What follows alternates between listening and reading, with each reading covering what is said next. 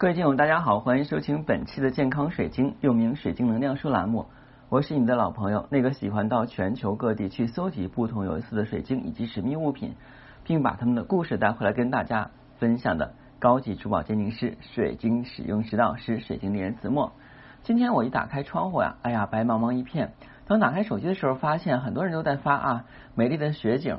其实我并不太喜欢下雪，还有下雨。因为我们在欣赏美景的同时，也要考虑到出行的安全。虽然我不经常出去工作，但是我想到，由于雪天路滑，肯定很多路途中的人就会有一些遭遇，无论是滑倒了，还是这个行车的时候出现一些小的危险和紧急刹车的情况，都会让人心惊肉跳，对不对？我希望每一个人的话呢，都能够健健康康的活着啊，平平安安的。当然呢，下雪，尤其是我们讲。就是冬天的第一场雪，对于我们学习水晶人很重要。为什么讲？因为到冬天的一场雪的时候，我们可以在今天啊进行这个冰封水晶法。什么叫冰封水晶法呢？就是我们之前讲过啊，就是有些人喜欢把水晶放到冰箱里面去净化。之前也讲过了，这是一个误区啊，是有这种净化方法，但不是放到冰箱里面去。第一，你放到冰箱里面去有一个问题，你冰箱是不是只放水晶？你要跟我说老师不可能，我们家冰箱的话，我里边有啊我孩子奶粉啊我老婆的化妆品啊还有我爱吃的肉啊还有我昨天买的那个菜啊吃完以后剩了半盘然后放进去了，这冰箱里边的各种的味道各种的能量气息都是乱七八糟的，更何况还有肉食，因为我们讲啊水晶是最纯净的，你跟肉食跟它放到一起是绝对不合适的，无论是生肉还是熟肉，还有问题就是。冰箱它的温度是来自于这种，就是我们讲啊，现在可能没有氟里昂了啊，不管有没有氟里昂，这个冰箱的话也是因为就是通过电物理效应的话呢，导致它急速降温，它不是那种就是很自然的。那在这种情况下，我们把水晶放进去，那只有一个结果，水晶的能量不但没变好，反而出来以后的话，能量会变得更糟糕，就是没有把它放对地方。那么我们冰冻水晶法是怎么放呢？是我们这个在冬天第一场雪。什么？二零零二年第一场雪不会唱啊，就是那个冬天第一场雪的时候啊，下雪那天，我们找一个坛子啊，找一个坛子呢啊，这个坛子就是我们家里腌菜的坛子也行，或者说是没有，哎，那我们可以现在选择那种小玻璃罐啊，现在不是有很多那个超市里边有那种密封的那种玻璃罐吗？然后里边放什么这个泡菜呀，哎，或者说是放那个。糖果啊那种的，就是里边有密封圈，然后外边是玻璃做的，非常晶剔透。我们可以找这种的啊器皿啊，然后呢，把我们需要啊进行冰冻净化的水晶的话呢找到。一般我们选择什么样的水晶做冰冻净化？我们一般选择的话呢是以二氧化硅为主体的晶石。你像有些晶石，你像朱砂呀啊什么这个琥珀呀、蜜蜡呀啊这个珊瑚啊这种有机宝石，那不用这么做。另外还有一些就是硬度比较低的，像透石膏啊啊，还有昨天讲的是什么啊？昨天讲的蓝铜矿跟孔雀石，那这些也不行。以二氧化硅为主，就是我们讲的白水晶、粉水晶、紫水晶、绿水晶啊，像红兔毛、红幽灵啊，这个还有我们讲的发晶、钛晶啊，激光二三也可以啊，还有我们讲的这个什么黄水晶啊啊，黑水晶、茶晶，这些的话呢，它主体是以二化硅为主的，无论它那。就是里边包含了什么物质，哪怕是水胆啊，水胆是不行的啊，水胆是不能够经过这个冰冻净化法，因为水胆如果放到这个就是这种情况下拿出来以后会炸裂啊，因为的话呢，水胆的话很很怕冻的，所以水胆是不行的，水胆、玛瑙、水胆、水晶都不可以啊。除此以外的话呢，那都是可以用冰冻净化法。一般什么样的晶石出现什么状况再用冰冻净化法？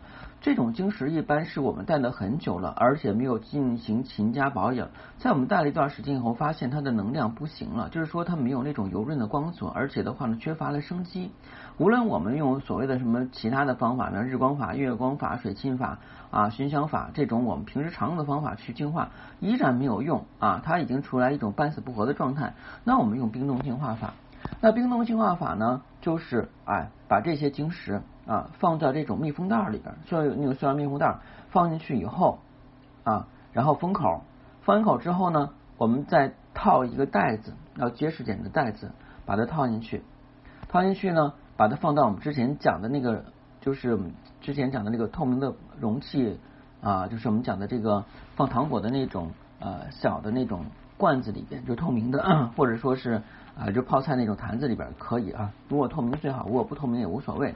放进去以后的话呢啊注水啊啊就是把它放进去以后的话呢，那个把它放水放半缸子水吧，就是把它就是半糖水或半缸子水，就是一定要没过我们要存放的晶石啊。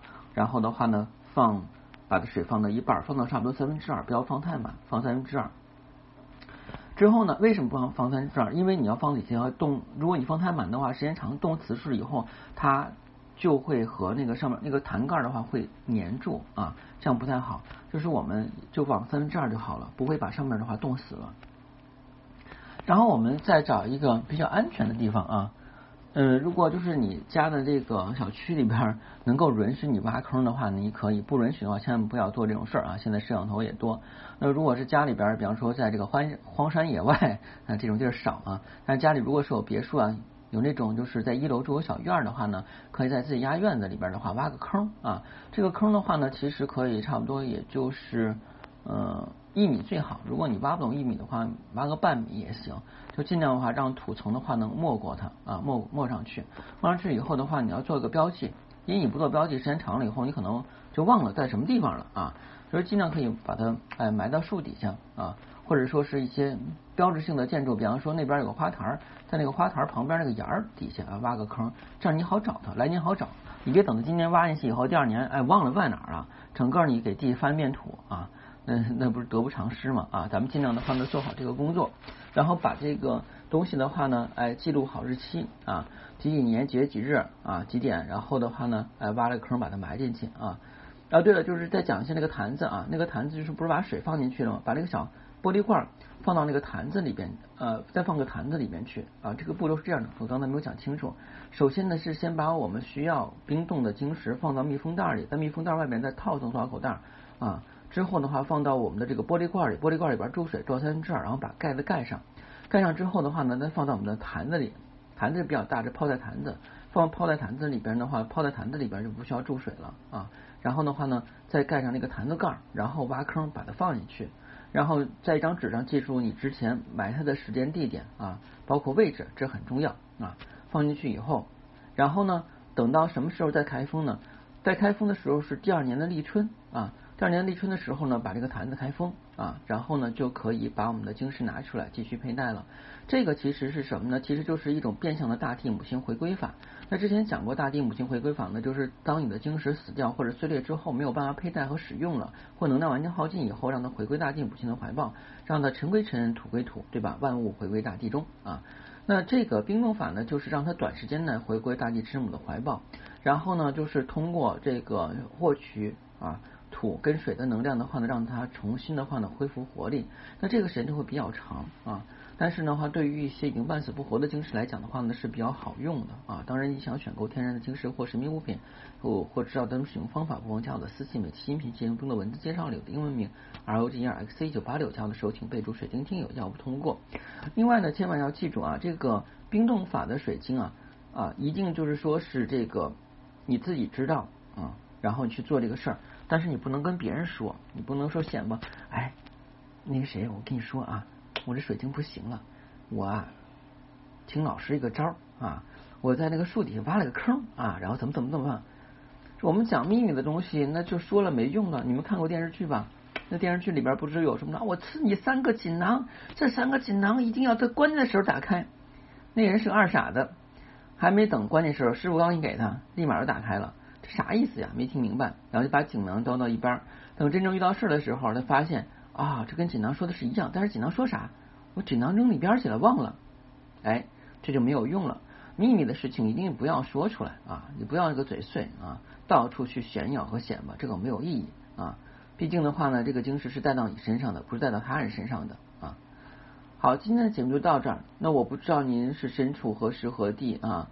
在什么地方啊？如果遥远的您的话，也现在身处在这个雪天之中的话呢，建议您啊，如果开车慢行啊，在路途上行走的时候，也是要减缓步伐，以免摔倒和磕碰啊。现在的人活动量都少，这个动不动一磕胳膊腿的话，可能就受不了，千万要注意身体安全。同时的话呢，也要注意保暖啊，以免冻着。疫情期间感冒发了烧，可不是闹着玩的事儿，对吧？啊，好，今天节目就到这儿了啊。如果呢您是第一天收听我的节目，又对我的节目啊质量觉得还不错，并且呢对珠宝也感兴趣，建议您在喜马拉雅上订阅健康水晶栏目之后啊，从头开始收听啊，已经录制了将近四年了啊，这满满的几百期干货，一定让您对水晶有进一步了解。谢谢大家，再见。